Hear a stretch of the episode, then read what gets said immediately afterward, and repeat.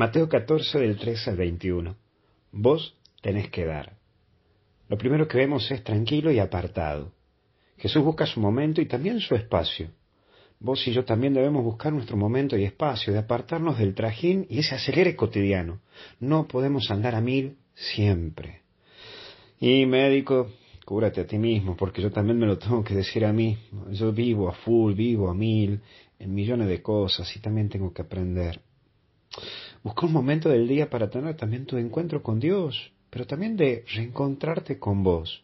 Tenés que ser capaz de apartarte de todo lo que está a tu alrededor, y eso exige un sacrificio, aunque sea de levantarte unos minutos antes y tomar tu momento, de sentarte solo, sola, y tomar un cafecito o unos mates ricos y hablar con Dios, o escuchar la meditación del Padre Luis o de quien sea, y hablar con Él, o agarrar la palabra de Dios y hablar a solas con Él.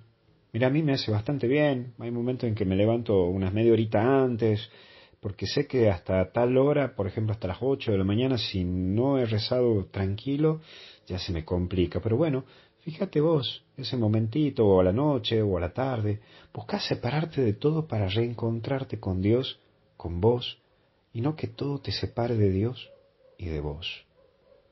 Pero hay un segundo eje, que es despide. Y la sugerencia que le dan los apóstoles. Hay veces que buscamos lo más cómodo, lo más fácil, como que caemos en la comodidad que el otro haga. Y eso te lleva a olvidarte que el cristiano está llamado a dar lo mejor de sí. Y si podés ayudar, ayuda. Es bueno dar una mano y un servicio desinteresado al otro. Hoy mira que iniciamos la semana, está bueno dar una ayudita al otro, aunque sea dar una barrida al piso, sin que tu mamá o tu papá o alguien te lo pida qué sé yo, gestos sencillos, tonteritas, pero ¿qué hacen? Y por último, el Evangelio nos habla de que sobraron. Cuando Dios obra junto con nosotros, puede tocar muchísimos corazones. Por eso no tengas miedo a los desafíos. Dar de comer a tanta gente en ese momento era un desafío. Aprende a confiar en Dios y aprende a confiar en vos. Por eso no te detengas en la vida porque es como como el paracaidista. No es que no tiene miedo el tipo cuando se está por tirar del avión, sino que toma valor para asumir el desafío y se tira confiando en Dios, en sí y en el paracaídas, por supuesto, pero lo enfrenta y lo asume. Ese paracaídas hoy puede ser tu mujer, tu esposo, tu esposa, tu hijo, en fin. Pensa hoy, ¿quién es tu paracaídas que te ayuda a caer bien ante los desafíos de la vida? Ponle el nombre. Creo que ya lo sabes.